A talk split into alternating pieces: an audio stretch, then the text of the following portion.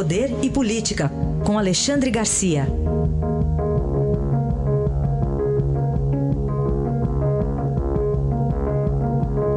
Alexandre, bom dia.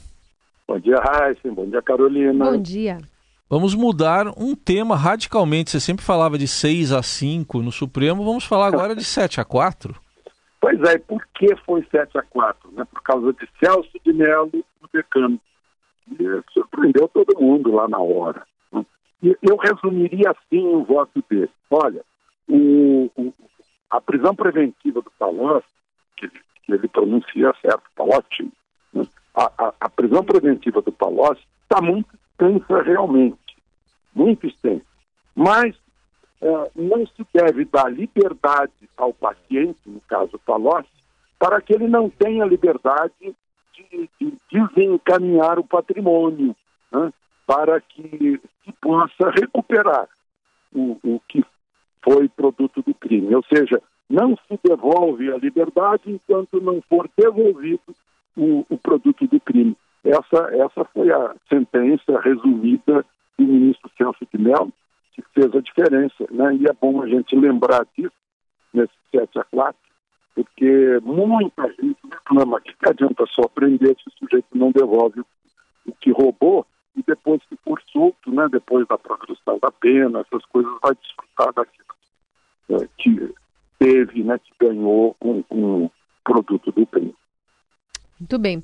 Falar também sobre o PT e as manifestações lá em Curitiba. Uh, hoje a coluna do Estadão traz a informação de que o MST está ficando impedido em algumas estradas de fazer ocupação. E ontem também teve a visita fam de familiares né, ao ex-presidente Lula lá em Curitiba.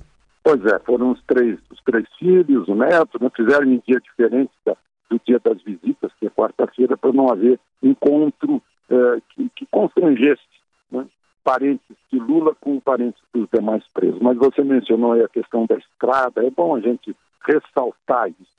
Imagina que nós vivemos num país em que é preciso pedir à justiça que não haja um bloqueio de uma estrada. Meu Deus do céu, isso ia ser automático. Bloqueou a estrada, vai para a França e bloqueia uma estrada para ver o que acontece.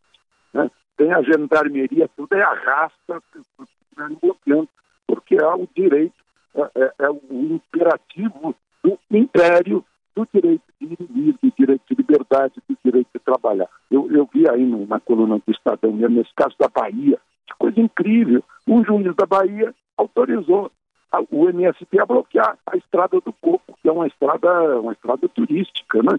E ainda disse que uh, a liberdade de reunião e associação para fins, para fins lícitos representa uma das conquistas mais significativas da civilização. Parecia que eu estava pontificando assim uma grande frase.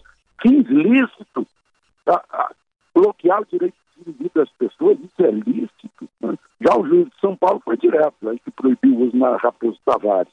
Direito de manifestação não prevalece sobre o direito dos usuários da rodovia. Está perfeito. Né? Então, o que a gente nota, concluindo isso, é que o MST, assim como aqueles traficantes e, e, e milicianos que vivem em santuários cariocas, né? lugares em que a lei não entra, o Estado brasileiro não entra, parece que o MST também está acima da lei, acima da lei, acima dos, dos costumes nacionais, acima dos direitos alheios. Tem que pedir para a justiça para não bloquear a estrada, é o cúmulo. Tudo bem, só para a gente fechar, o senador Aécio Neves do PSTB, antes de saber se vira réu ou não, ele virou paciente, né, Alessandro? Virou paciente. Paciente da saúde, não paciente da justiça. É. Na, só para lembrar, na terça-feira, primeira turma do Supremo, o relator é, é, é Marco Aurélio, não conseguiram que Marco Aurélio adiasse, né? Ele vai ter que se meter ao Barroso, ao Fux, o Alexandre uh, uh, Moraes e a Rosa além do Marco Aurélio, na terça-feira. Deve estar muito nervoso, isso causa distúrbio uh, neurovegetativo, causa aumento de pressão arterial, né? e chegou um ponto em que ele precisou ser internado. Dizem até que chegou levado para UTI por, por motivo lá no Hospital Santa Lúcia, que é um hospital particular. Uh, UTI é para não haver surpresa. Depois anunciaram que foi exame de rotina. Não foi exame de rotina, claro que não, assim, de repente. Ele voltou para casa, mas enfim, a gente vê que ele está muito preocupados com a chegada da terça-feira.